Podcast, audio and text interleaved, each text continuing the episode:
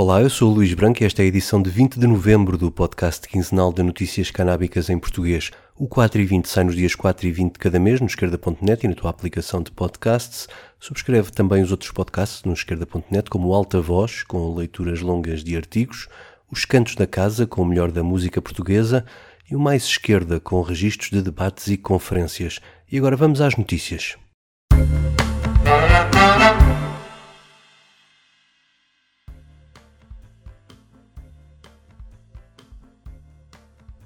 Termina hoje a quinta edição da Canadouro, a Feira Internacional de Cânhamo do Porto. Este ano as conferências do primeiro dia foram dedicadas às várias utilizações do cânhamo, em especial na ecoconstrução, uma prática que se tem desenvolvido e que dá os primeiros passos também em Portugal, onde já se fabricam blocos de cânhamo e há arquitetos que desenvolvem projetos de construção com estes materiais. O acesso à cannabis medicinal e as barreiras que enfrentam os doentes e seus familiares também foram tema de conferências, com a presença de associações como a das Mães pela Cannabis. A Canador juntou ainda mais de 60 stands de empresas nacionais e internacionais a divulgarem os seus produtos e bancas de associações que defendem a redução de riscos e as alternativas ao proibicionismo. Quem não pôde lá estar este fim de semana na Alfândega do Porto pode ver o que se passou no número de dezembro da Canador Magazine, que estará nas bancas dentro de algumas semanas.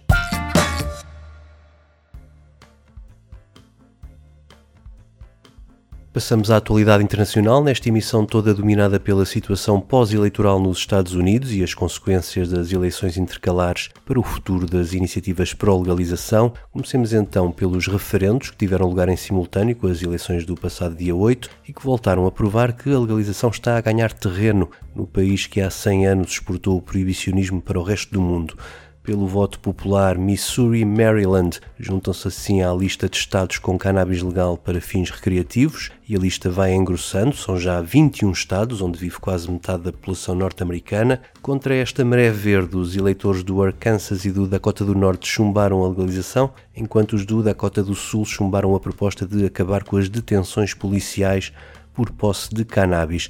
Esta medida em concreto também figurava em vários referendos municipais no Texas, o estado que mais prende por posse de cannabis, e cinco cidades onde vivem ao todo 400 mil pessoas aprovaram o fim das detenções. A redução ou o fim das penalizações por posse de cannabis foi também aprovada em referendo em cinco pequenas cidades no estado do Ohio, com um total de 30 mil habitantes, em estados onde a cannabis é legal, mas os regulamentos municipais impedem a abertura de lojas, também houve referentes para acabar com essa proibição. Foi o caso de 25 cidades de Rhode Island e várias cidades no Michigan e no Connecticut.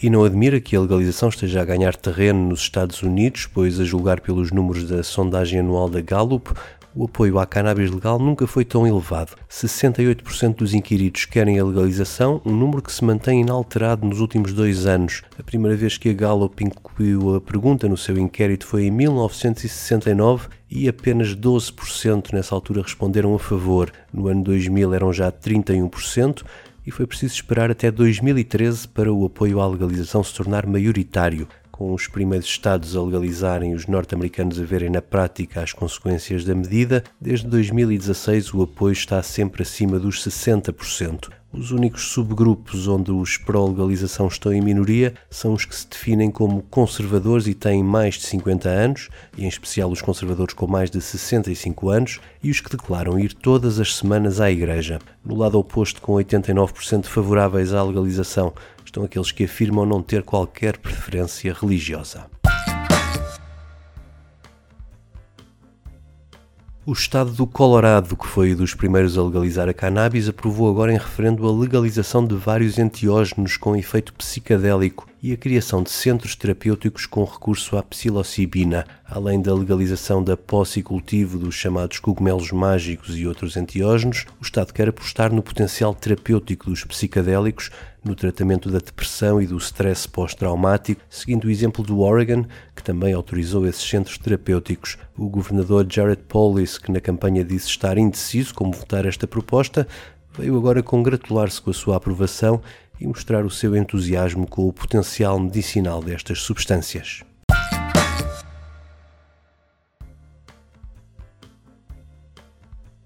Além dos referendos, houve eleições intercalares para as duas câmaras. Já é certo que os democratas continuarão a controlar a justa o Senado, graças ao voto de desempate da vice-presidente, mas na Câmara de Representantes devem perder a maioria, embora não por uma diferença tão grande quanto se previa. Por isso já há notícia de movimentações a pressionar a liderança da bancada democrata para avançar depressa com a proposta de acabar com a proibição federal nas próximas semanas, enquanto não tomam posse os novos deputados republicanos que podem adiar vários anos uma mudança que a sociedade vem reclamando. Entretanto, o Senado aprovou esta semana uma lei que visa reduzir a burocracia e as barreiras à investigação científica sobre a cannabis para novos tratamentos médicos. A proposta tinha sido aprovada por grande maioria na Câmara dos Representantes e era suposto que os senadores a aprovassem em setembro, mas esse processo rápido acabou bloqueado por um senador republicano e só agora, depois do intervalo eleitoral, obteve luz verde para avançar para a secretária do Presidente. Mas, ao contrário de outra proposta que também esteve em debate na Câmara dos Representantes, esta que foi aprovada não inclui uma das exigências de muitos cientistas que é de poderem ter acesso para as suas investigações à cannabis que é vendida em dispensários nos estados que legalizaram.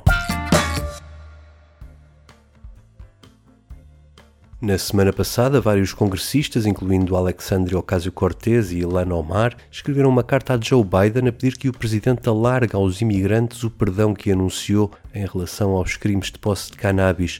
Segundo os números relativos a 2016, 92% dos casos de posse foram registados na fronteira sul e 94% das pessoas não tinham cidadania norte-americana. A simples posse de cannabis é razão para um imigrante ser deportado do país e por isso estes nove congressistas apelam também a Biden para reabrir os processos das dezenas de milhares de pessoas que foram deportadas por essa acusação. O mesmo apelo já tinha sido feito por mais de 130 organizações de imigrantes e de direitos civis que querem também alargar o perdão aos casos de condenações por venda de cannabis. O perdão de Biden ao crime de posse a nível federal abrange cerca de 6.500 pessoas, mas nenhuma se encontrava presa. Mas existem 2.800 pessoas nas cadeias federais por outros crimes ligados à cannabis e cuja libertação urgente é defendida por estas associações.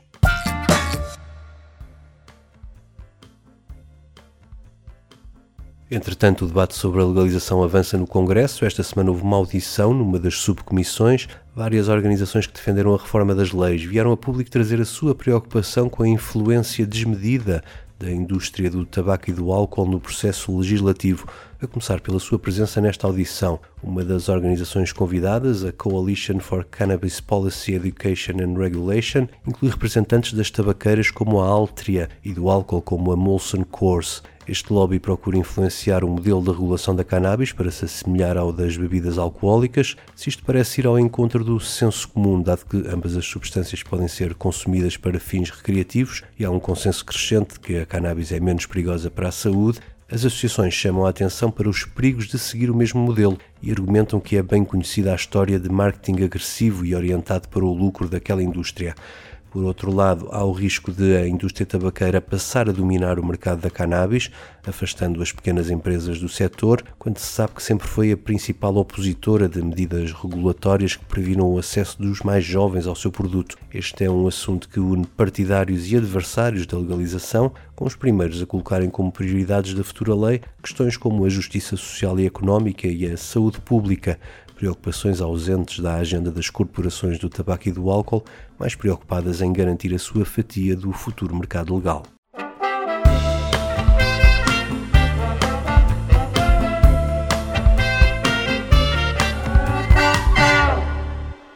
O 4 e 20 despede-se com um momento musical em dia de arranque do Mundial de Futebol. É também uma homenagem a um artista que vai fazer 78 anos em janeiro e que esta semana revelou ter recusado um milhão de euros dos organizadores do Mundial do Qatar para ir lá cantar por causa da criminalização da homossexualidade. Fiquem com o Rod Stewart e este The Killing of Georgie, lançado em 1976 em memória de um amigo gay assassinado em Nova York.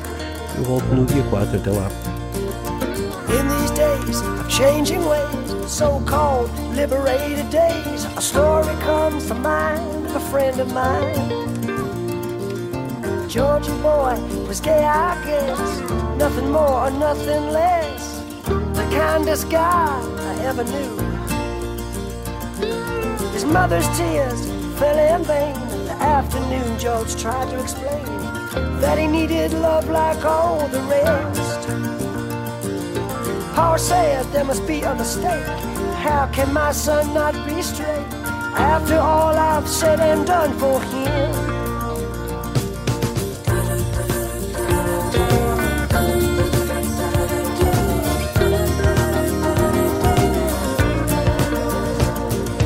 Leaving home on a Greyhound bus, cast out by the ones he loves, a victim of these gay days, it seems.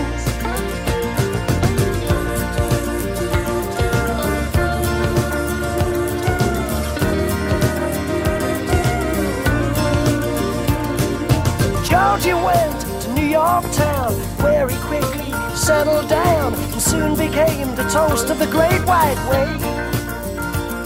Accepted by Manhattan's elite in all the places that were chic, no party was complete without George. Along the boulevards he cruised, and all the old queens blew a fuse. Everybody loved Georgie boy.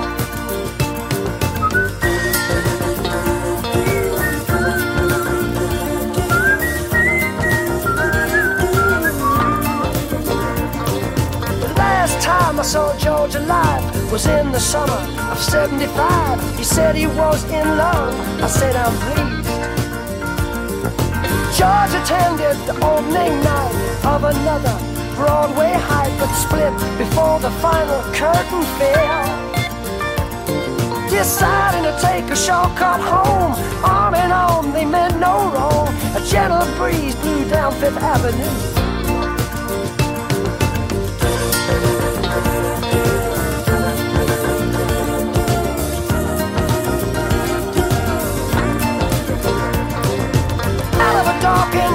Street came a New Jersey gang with just one aim to roll some innocent passerby.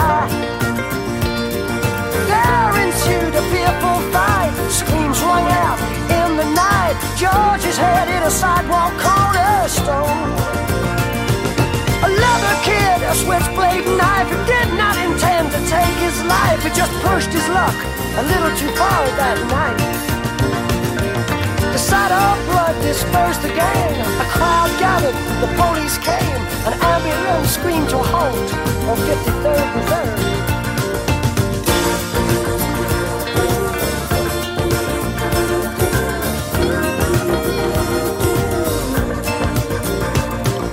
George's life ended there, but I ask who really cares? George once said to me, and I quote, said never wait or hesitate.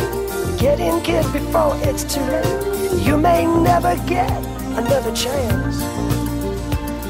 Cause youth's a mask, but it don't last. Live it long and live it fast. Georgie was a friend of mine.